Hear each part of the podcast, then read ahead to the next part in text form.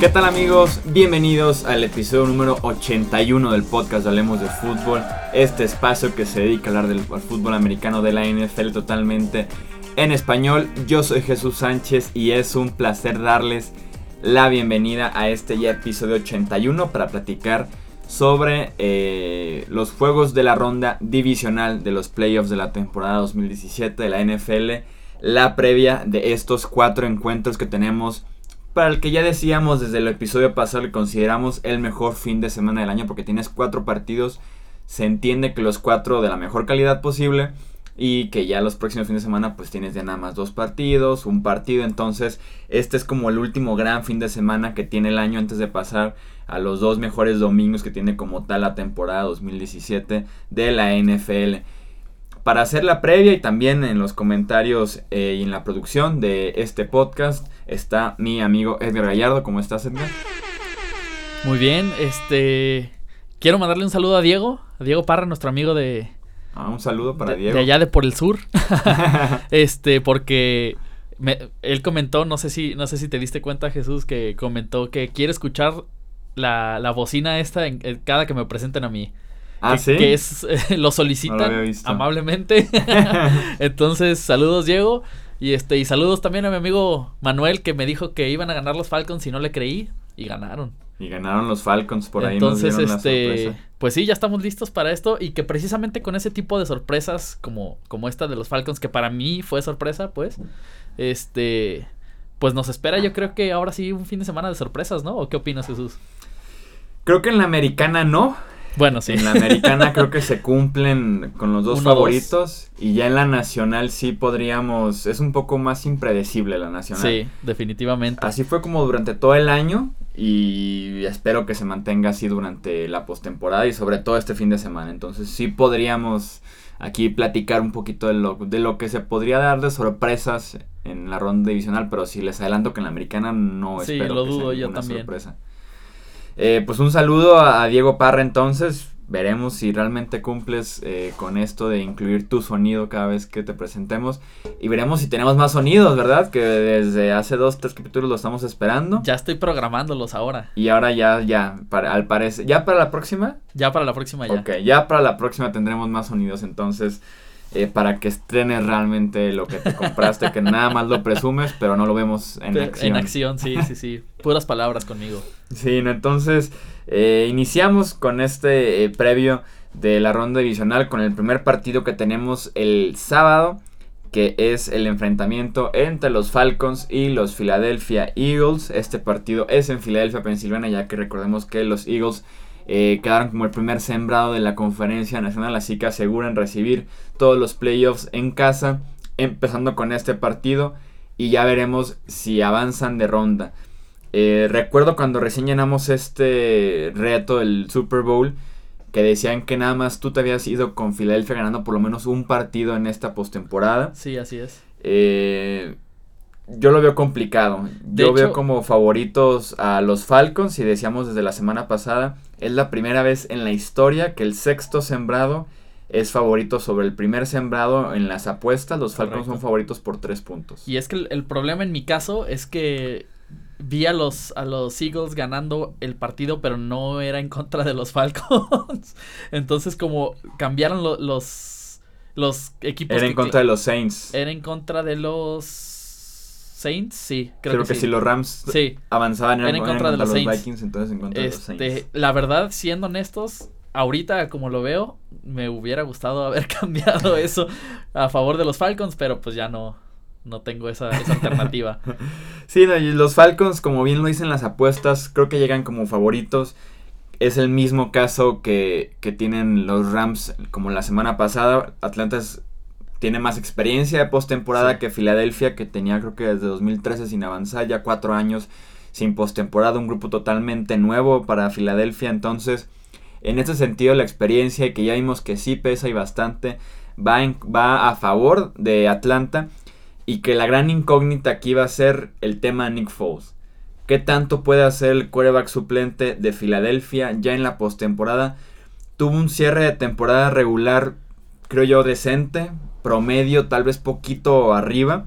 Eh, viene de una muy mala actuación en contra de Oakland en el Monday Night Football. En la semana 17, como sabemos, decidió Filadelfia sentar a titulares, incluyendo al mismo Nick Foles. Entonces, veremos qué tanto eh, puede hacerle una defensiva que se vio muy bien en contra de los Rams, que venían de ser la ofensiva número uno de toda la NFL en la temporada regular. Entonces, ahora van esta misma defensiva en contra de una ofensiva que no es tan explosiva, que no tiene tantos nombres como es el caso de, de la de Los Ángeles, por lo que creo que esto sí ayudaría bastante a la unidad defensiva de los Falcons en este duelo directo con Nick Foles y la ofensiva de Filadelfia, que la clave para Filadelfia creo que es muy sencilla.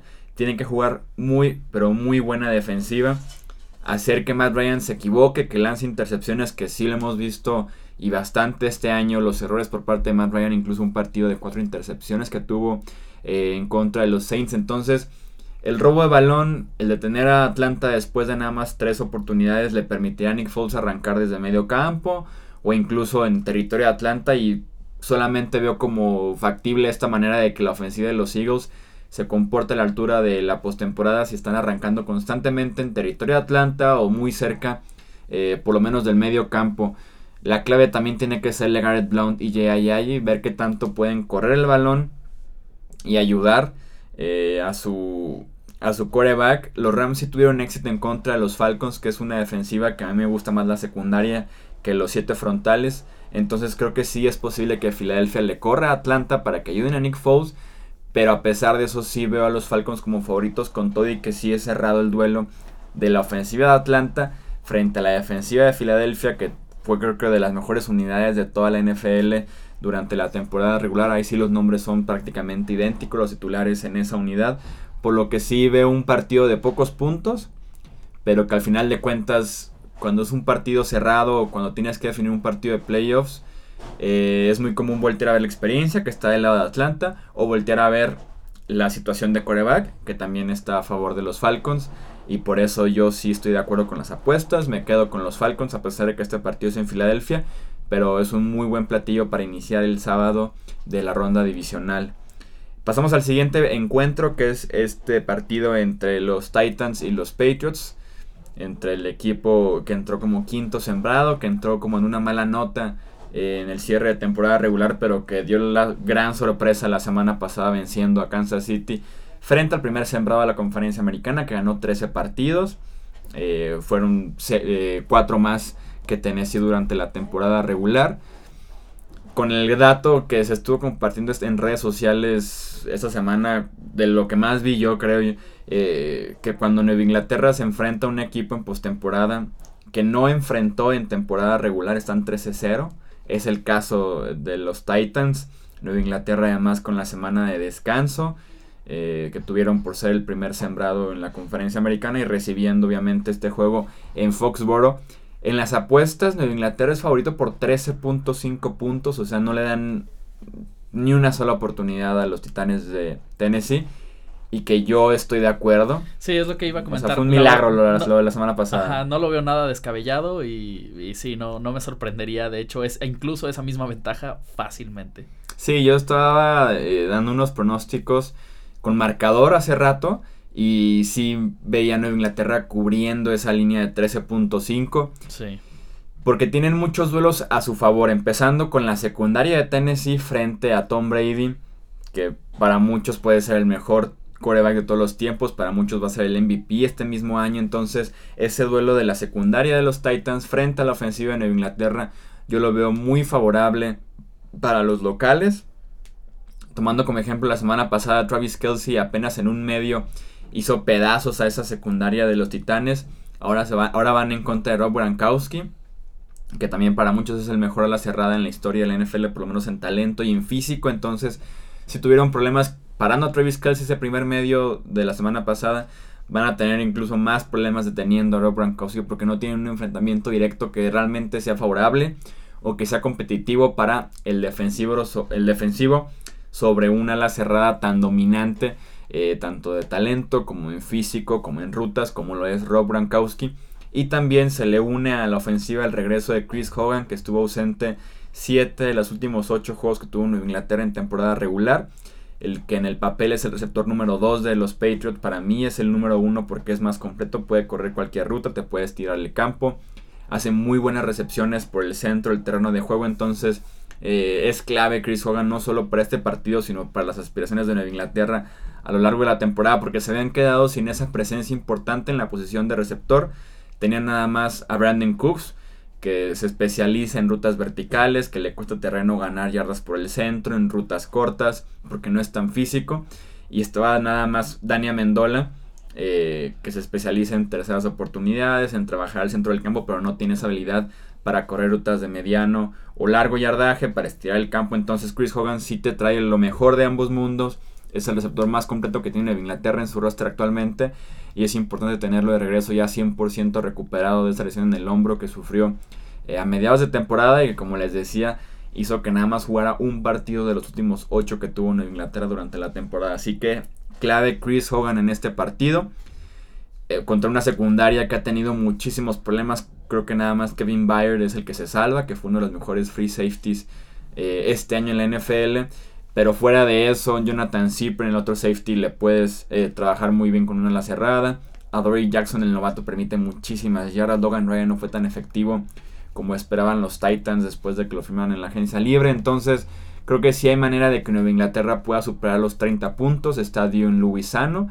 Y como lo mencionábamos hace dos, tres episodios, fue el corredor que más yardas registró por tierra en la segunda mitad de la temporada. Regresa James White. Regresa limitado todavía, pero está de regreso Rex Burhead. Entonces la ofensiva de Nueva Inglaterra, creo que no tengo dudas, le va a producir a esa defensiva de los, de los Titans, perdón, que la semana pasada se comió 21 puntos en un medio contra los Chiefs completos. Y ya después vino entre la debacle, entre la lesión de Travis Kelsey para que no siguen haciendo puntos. Y del otro lado del balón, Nueva Inglaterra también recupera a otro hombre importante que es Kyle Van Noy. El que es ahorita el mejor linebacker que tiene esa unidad defensiva. También se perdió el último mes de temporada por una molestia en la pantorrilla. Ya regresa, va a ser clave para detener a, a Derrick Henry, que va a ser el caballito y que va a ser el centro de esa ofensiva de los Titans como lo fue la semana pasada que consiguió 150 yardas en contra de los Chiefs. Ahora tiene que volver a ser la clave jugando en Foxboro, tratando de tener series ofensivas largas para dejar fuera del terreno a Tom Brady y la ofensiva, pero que esté Calvin hoy de un lado de la línea defensiva. Eh, que esté James Harrison del otro lado de la línea defensiva, creo que van a ser claves estos dos hombres para sellar los extremos de esta defensiva 3-4 medio híbrida que corre Nueva Inglaterra. Sellar los extremos, uno para que Derrick Henry se tenga que meter al centro del campo, donde hay más tráfico, donde Nueva Inglaterra puede tener más hombres para poder taclarlo porque es una locomotora ese hombre eh, convertido humano. O para también limitar a Marcus Mariota de que salga de la bolsa y corra con el balón a que se mantenga por adentro. Tienen que hacer un pass rush inteligente para que se quede en la bolsa y les gane Marcus Mariota con el brazo y no corriendo, bloqueando, recibiendo como la semana pasada en contra de los Chiefs. Entonces, creo que sí tienen varios matchups favorables. Eh, los locales en este caso, los Patriots, y sí los veo eh, ganando este partido y también cubriendo la línea de 13.5 que puede que sí sea grande a pesar de que es un partido de playoffs pero de verdad los, Titans están jugando mal. Lo que hicieron en la segunda mitad en contra de los Chiefs fue un milagro, como aquí mismo lo dijimos. Y creo que no hay sorpresa eh, en este caso en la conferencia americana el sábado. No, para nada. Totalmente coincido contigo, Jesús. No, no veo forma alguna en la que puedan ganar los Titans este partido. Y mucho menos. Bueno, primero, creo que sí van a cubrir la ventaja de los 13.5. Y mucho menos veo la forma de que le ganen a los Patriotas. Sí, no, y ese mismo duelo de Mike Mularkey como head coach de los Titans que salvaba de su despido en contra de Bill Belichick con dos semanas de preparación. Sí, no, no. La balanza se inclina bastante. No hay ni cómo ayudarles, la verdad. Sí, la balanza se inclina bastante y en Nueva Inglaterra eh, creo que pueden ir preparando que todos los partidos se ven de jugar y siempre puede haber sorpresas, pero creo que sí se puede ir hablando de un campeonato de la conferencia americana. En Foxboro frente al ganador del partido que tenemos para arrancar el domingo a las 12 del mediodía, hora del centro, que es el de Jacksonville visitando a Pittsburgh, que en el papel parecía un mejor partido hace un mes, debido a que en el primer eh, debido a que en el primer medio de temporada este mismo partido de Jaguars versus Steelers, también en Heinz Field, fue una paliza que pusieron los Jaguars a los Steelers. Creo que fueron más de 20 puntos de diferencia en el marcador El gran problema es que ni los Jaguars son como ese equipo, ni los Steelers son como ese equipo que perdió frente a Jacksonville. Entonces han cambiado demasiado las cosas, creo yo. El primer caso, hablando primero de los Jaguars, es que aquella vez corrieron muy bien el balón con Leonard Fournette. Tuvo más de casi 200 yardas, tuvo creo que dos o tres touchdowns. Y Jacksonville en el último, medio en el último mes de temporada regular no corrió tan bien el balón. Ni con Fournette, que decían que estaba limitado por una lesión en el tobillo. Ni con Chris Ivory, ni con TJ Yeldon. O sea, no tenían manera de correr el balón bien al final de la temporada los Jaguars y que era la gran clave de esa ofensiva porque no puedes confiar en Blake Bortles. Y en el costado de los Pittsburgh Steelers, ese día Ben Rodisberger lanzó 5 intercepciones en contra de la secundaria de los Jaguars. Fue cuando arrancó muy mala temporada en la que realmente se contemplaba y se le empezaba a creer eso de que se quería retirar. 5 intercepciones, no podía pasar largo que es ahorita lo contrario a lo que está jugando Big Ben, es probablemente el quarterback que queda en estos ocho equipos de playoffs que mejor está jugando actualmente eh, entre esos que quedan vivos. Entonces yo no esperaría otro partido de cinco intercepciones por parte de Big Ben, incluso creo que fueron dos pick six. Entonces sí se juntaron demasiadas cosas ese día para ver esa paliza por parte de Jacksonville sobre Pittsburgh y que creo que no se van a repetir en esta ocasión. Aquí tampoco veo la sorpresa, creo que los Steelers deben de ganar en casa. Regresa Antonio Brown, que eso siempre va a ser un plus para la ofensiva. Eh, tener de regreso al mejor receptor de toda la NFL y que también fue candidato al MVP durante una parte de la temporada. No veo la sorpresa, como les digo en este caso. Big Ben es un quarterback diferente. Es el que ahorita mejor está jugando, los que quedan vivos. Entonces no veo cómo puedan eh, tener un buen enfrentamiento frente a la defensiva de los Jaguars. No hacer 30 puntos, pero sí por lo menos llegar a los 17, 20 puntos que podrían ser suficientes frente a una ofensiva de Jacksonville que como les decía tuvo muchos problemas para correr el balón recientemente y que vienen de una actuación pobrísima y lo que le sigue por parte de Blake Bortles de menos de 4 yardas por intento de pase de cero touch, de un touchdown y cero intercepciones, pero de que no pueda completar ni un pase pantalla, de, eh, falta de precisión constante en cada uno de los pases, en cada una de las rutas, entonces este Blake Bortles no le va a alcanzar para, para ir a Pittsburgh y ganar en postemporada. Si de milagro le alcanzó para ganarle a, a Buffalo en Jacksonville la semana pasada, no creo que ahora se cumpla. Necesitaría Jacksonville correr de verdad muy bien el balón, que podría ser el caso porque el talento está ahí. Y recordemos que no está jugando Ryan Shazier, el linebacker central y corazón de esta defensiva de los Steelers. Y que desde que no está, desde que salió de ese partido en contra de Cincinnati por lesión. La defensiva de los Steelers sí vino un poquito menos, pero que creo yo lo que está haciendo la ofensiva le ayuda bastante para ganar este partido, más el hecho de enfrentar a Blake Bortles, ya está de regreso Joe Hayden también en el costado defensivo al 100%, entonces creo que aquí tampoco podemos esperar una sorpresa por parte de los Jaguars. Si tuviera que elegir uno de los, uno de los dos partidos para que hubiera una sorpresa en la conferencia americana, sí iría con este Jacksonville versus Pittsburgh, pero también las probabilidades de que lo veamos creo que son mínimas. Creo que sí también tendría que ser un partidazazazazo de Blake Bortles que, que de verdad se convierta durante un día en Joe Montana y gana este partido para Jacksonville porque sí me parece imposible prácticamente. Sí, que además, como, como bien mencionabas, los Steelers además tienen la experiencia sí. que pues obviamente ellos no tienen, ¿no? Y, otra cosa, no sé si viste, por ahí leí uno de los comentarios que dijo Blake Bortles de que había mucho hate para él. Sí, y que dijo que ah, pues también le hacen hate a LeBron James. y LeBron James es el mejor jugador de la NBA, entonces pues ¿por qué él no puede ser el mejor de la NFL? Sí, que, que todo el mundo recibe hate, pero lo de Blake Bortles sí. Si todo sale en orden, debe ser el último partido de Blake Bortles como quarterback de los Jaguars. Porque el próximo año el equipo tiene la opción de pagarle o 19 millones de dólares o cortarlo. Que dudo que se los den. Que va a ser imposible.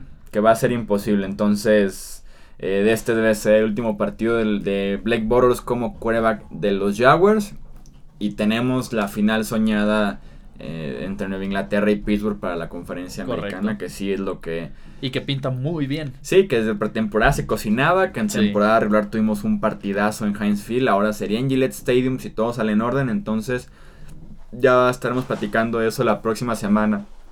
Y para cerrar la actividad de la ronda adicional vamos entonces al último partido, el que parece el más atractivo de todos en el papel, este enfrentamiento entre los Santos de Nueva Orleans visitando a los vikingos de Minnesota. La última vez que estos dos equipos se vieron en playoffs fue en el campeonato de la Conferencia Nacional en 2009, el que también fue el último partido de Brett Favre en los playoffs, que hace poquito lo vi, hace como 2-3 días apenas lo estuve viendo para poder revivir un partido que fue de los mejores, creo yo, de toda la, la postemporada en el siglo XXI.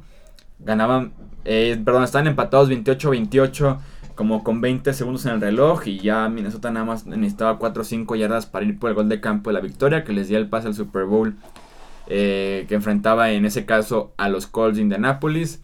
Y Brett Favre lanza una intercepción de esas que se las crees, pero a Blake Bortles, que iba corriendo hacia la derecha y cruzándose hacia la izquierda, con tarde ya en la ruta. Entonces era como predecible, se van a tiempo extra.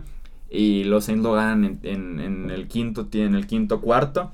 Y como les decía, pasan al, primer Super Bowl de su historia y lo ganan también frente a Peyton Manning y los Colts. Entonces es un muy buen partido que nos dieron Vikings y Saints en 2009, hace casi ya 10 años. Y que yo esperaría que se repita otro buen enfrentamiento entre, estos dos equipos. Ya lo vimos en temporada regular, los Vikings se vieron bien esa defensiva que cerró como la número uno en puntos, en yardas de toda la NFL. Va frente a una ofensiva que viene de más a menos en este cierre de temporada regular y también tomando en cuenta la semana pasada. En contra de los Panthers, Mark Ingram apenas corrió para 22 yardas, Alvin Kamara creo que menos de 30 también. Entonces viene esta ofensiva de más a menos, van ahora frente a un rival muy complicado, probablemente el más completo de toda la conferencia nacional. Y que yo por eso tengo a los Vikings como favoritos en este partido y que yo esperaría eh, que avancen al campeonato de la nacional. Lo jugarían en casa, en el caso de que gane Atlanta. Irían a Filadelfia. Si los Eagles ganan el partido del sábado, desde el, sábado ya van a saber cuál sería su, su destino los Vikings.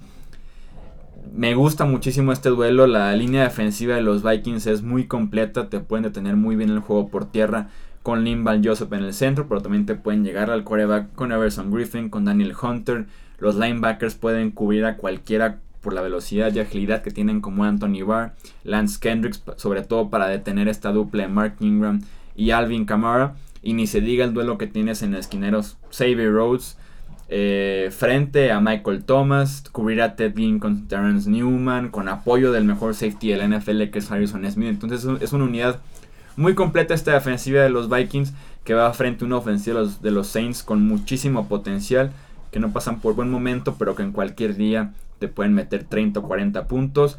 El mejor ejemplo es la semana pasada, no jugaron bien, como les digo, en yardaje, sobre todo en el juego por tierra, que era como la clave de esta ofensiva durante la temporada regular. Y a pesar de eso, Drew Brees pasó para casi 400 yardas y anotaron 31 puntos en un mal día que tuvieron los Saints. Entonces, este es el duelo más atractivo, creo yo, viendo unidades directamente. La ofensiva de los Saints frente a la, defensiva de los Vikings, perdón. Y pasando del otro lado del balón, tenemos otra gran incógnita que es qué va a pasar con Case Keenum en estos playoffs. Recordemos que Sam Bradford inició la temporada en contra de estos mismos Saints. Se lesiona la rodilla. Se vuelve a jugar como dentro de un mes y ahora sí ya se queda fuera el resto de la temporada regular. Ya vuelve a entrenar para la postemporada. Pero Case Keenum toma los controles a partir de la semana 2 y lo hace bastante, bastante bien. Fácilmente fue de los 10 titulares más efectivos que tuvo la NFL durante la temporada 2017. Pero como lo dijimos con Jared Goff la semana pasada, los playoffs son otro monstruo. Va a ser la primera experiencia de Case Keenum en postemporada, después de que pasó un tiempo en Houston como titular y suplente. Después hizo lo mismo con los Rams de Los Ángeles, titular y después suplente. Entonces, ha sido una carrera de altibajos de mucho más bajos que altos. Y viene su mejor momento, el momento más grande de su carrera en este primer inicio en postemporada, cargando unos Vikings que son favoritos en la nacional con el peso de ser locales durante el Super Bowl. Y creo que yo, creo yo que en este duelo los Saints sí deben de tener una mejor actuación que la ofensiva de los Vikings. Los Saints que tienen probablemente al novato defensivo del año, que es Marshall Larimore, el esquinero, para cubrir ya sea Adam Thielen o cubrir eh, a Stephon Dix. Cualquiera de los dos receptores son muy productivos para los Vikings. Y además tienen eh, a Cameron Jordan, que es también candidato a ser defensivo del año en la línea defensiva para estarle llegando a Case Keenum para detener el juego por tierra eh, de los Vikings. Manta y Teo que está jugando bien, AJ Klein está jugando bien en contra del juego por tierra, Marcus Williams, el safety novato, también está jugando bien, entonces es el duelo más completo que tienen estos playoffs este fin de semana y creo yo también de todos los playoffs, salvo que nos toca un muy buen duelo en el Super Bowl que involucre también a Vikings o a estos mismos Saints frente a Steelers o a Patriots, entonces este partido debe ser de esos clásicos instantáneos, un muy buen partido. La experiencia en este caso en la posición de coreback, en el líder, en el staff de entrenadores, está con los Saints. Pero creo yo que sí juegan diferente en Nueva Orleans en el Superdome y fuera del mismo, a pesar de que estamos también hablando de un domo, que es el US Bank Stadium. Me quedo con los Vikings para ganar este partido que como les digo va a estar cerrado, pero sin duda alguna va a ser un partidazo. Y dependiendo de lo que pase el sábado podríamos tener unos Vikings recibiendo el, la ronda divisional, recibiendo el campeonato de la NFC y también recibiendo el Super Bowl si se da el caso. Que estaría muy, muy interesante, la verdad, ¿eh? Sí, ni que sacó un artículo interesante también en Sports Illustrated, creo que el jueves por la tarde, hablando con el director de eventos de la NFL. Ajá. Y que admitía que a la NFL no le conviene que los Vikings lleguen hasta, lleguen hasta el Super Bowl.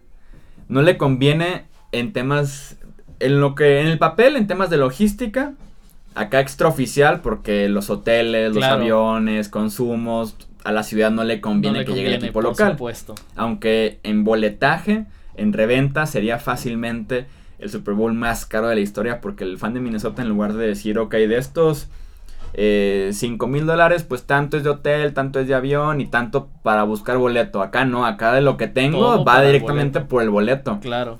Entonces eso es como fuera de grabadora, extraoficialmente no le conviene a la NFL en la ciudad sede. Pero ya oficialmente a la NFL no le conviene porque desde ahorita ya empezaban medio a medir las aguas del equipo local y decían, ok, ya está eliminado, vamos trabajando ya en iluminación, en agregar asientos, en agregar el, la sala para la prensa que tienen que agregar una sala auxiliar adentro del mismo estadio porque es demasiada la prensa que se acredita. Y empiezan a uh, trabajar en los alrededores del estadio para claro, claro. Y poner el círculo alrededor, montar escenarios. Ahorita no pueden hacer nada. Y que les digo, lo hacen desde un mes antes. Y si los Vikings pasan al Super Bowl, tomando en cuenta que jugarían también de locales el campeonato de la NFC, tienen una semana y media para hacer todo. Todo. Y a ver cómo le hacen. sí, o sea, lo, máximo que nunca un, nunca un local de Super Bowl ha ganado un partido de ronda divisional. O sea, siempre la NFL a lo mucho llegan a la ronda de comodines, como lo fue por ejemplo Houston el año pasado. Ronda de comodines le ganan a los Raiders, los Texans. Y la siguiente semana pierden contra Nueva Inglaterra y tiene un mes la NFL para preparar el Reliance Stadium. Claro. Ahora que se llama NRG Stadium. Pero con los Vikings la logística es, es complicada. O sea, son demasiadas cosas que tienen que empezar a hacerle a la sede del Super Bowl. Y que ahorita, por boletaje de los partidos de playoffs de local de los Vikings, no pueden hacerle modificaciones al estadio. Claro. Eh, alrededores, pues tampoco pueden ya empezar a montar el cerco, los escenarios, las iluminaciones para el medio tiempo. O sea, ahorita no pueden hacer nada en la NFL no empiecen con sus teorías conspiratorias de que, ah, entonces van a perder los Vikings porque la NFL quiso. No. Es posible. es posible que lleguen, pero va a ser complicado para la NFL si se cumple con el caso. Exactamente. Todo es posible, pero, o sea, también no se les olvide, incluso nosotros los tenemos como, como que llegan al Super Bowl en, nuestros pronósticos. Creo que todos, ¿no? Sí, los tres fuimos con los Vikings. Entonces, de que no está, o sea, no está nada descabellado, pero sí, más bien es como la logística, pues, que va a estar muy complicada. Sí, de 51 ediciones de Super Bowl, nada más 7 veces el local ha llegado a la postemporada. Y todos en la ronda de comodines o ronda divisional los echan para afuera. O sea, con los Vikings nada más ganando este partido ya harían historia como el local que más lejos llegó a la postemporada. Y veremos si se pueden colar al Super Bowl. Pero como les digo, va a ser interesante ver el tema de la logística. Porque la NFL no está tan contenta que digamos con que los Vikings estén peleando el Super Bowl. Aunque sí, digo, ya estamos, ya estoy haciendo ya como teorías, ¿no? Acá, no, no, no, o sea, lo primero que dije, que no teorías conspiratorias. No, no conspiratorias, sino más bien de que aunque si gana Filadelfia, podría, o sea, y gana Vikings, Ah, sí, sí, ya sí. pueden empezar a hacer este los cambios y no habría problema alguno. Sí, si el sábado gana Filadelfia, la NFL agarra el teléfono y el lunes ya cita a todos en el estadio. Yo creo que el mismo sábado. no, porque el domingo todavía se juega Nuevo Orleans, Minnesota. y- ah, cierto, cierto, cierto. sí, desde el lunes a las 8 de la mañana nos vemos ya en el estadio para empezar. Sí, si gana Filadelfia. Sí. Que no es tampoco tan descabellado. No, no, no. Entonces- Es- de hecho, es un buen volado. Sí, está más inclinado, pues, obviamente. Bueno, en mi perspectiva, está más inclinado Atlanta, pero, pero es buen volado. Sí, es buen volado, como les decía, Atlanta ¿Le, sí es le favorito, llamarías, pero... ¿Le llamarías el partido de la semana en cuanto a. No en cuanto a interesante, sino en cuanto a podría. En, en cuanto a sorpresa? El de Atlanta, Sí, ese quién es favorito, ¿Atlanta? sí.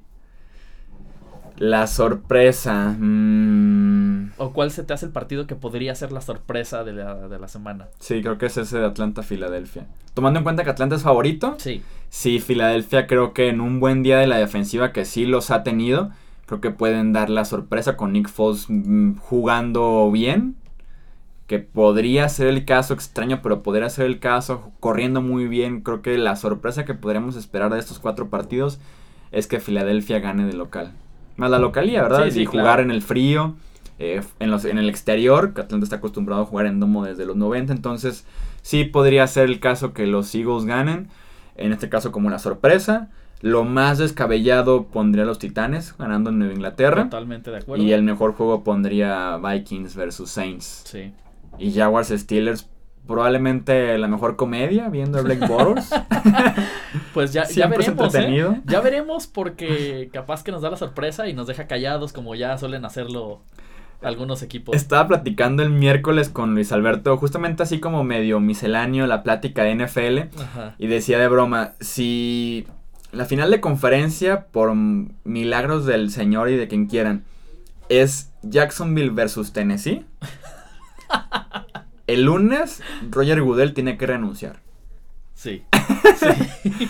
Y me dice, pero no tiene nada que ver el, pues sí, pero No, por pena, pero, o sea, pues, por el claro, producto que está presentando. Si es Jacksonville, Tennessee, tiene que renunciar Roger Goodell el lunes. o terminando el juego de los Steelers el domingo.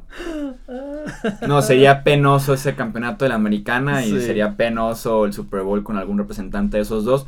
Y no se enojen los aficionados de los Jaguars o de los Titans, pero el- los equipos claramente no son de los cuatro que quedan en la americana. Son por bastante los dos eh, de menor nivel. Sí, sí, sí. Es, es una línea que los está separando muy grande. Definitivamente, grandísima. Definitivamente están, están muy abajo en comparación con, con Patriotas y, Y Steelers. y Steelers. Aunque la motivación siempre va a ser porque claro que saben que no son favoritos y claro que saben que todo el mundo quiere otra vez el- la, la revancha entre, Nuevo, entre Nueva Inglaterra y Pittsburgh. Y la motivación es cañón en los deportes. Sí, ¿eh? muy. En, en una de esas pueden dar la sorpresa. Así porque es. la motivación es, es muy fuerte en, el- en ámbito deportivo. Cerramos entonces eh, con este episodio número 81 del podcast Hablemos de Fútbol. En el 82, el lunes tendremos el análisis de los cuatro partidos y empezar medio a calentar lo que puedan ser las finales de conferencia, pero haremos también su respectiva previa final de la semana. Edgar, muchísimas gracias por comentarios y también producción de este podcast. Muchísimas gracias a ti, Jesús. Yo soy Jesús Sánchez. Muchísimas gracias por su apoyo. Nos escuchamos entonces la próxima semana con el análisis de la ronda divisional. Hasta la próxima.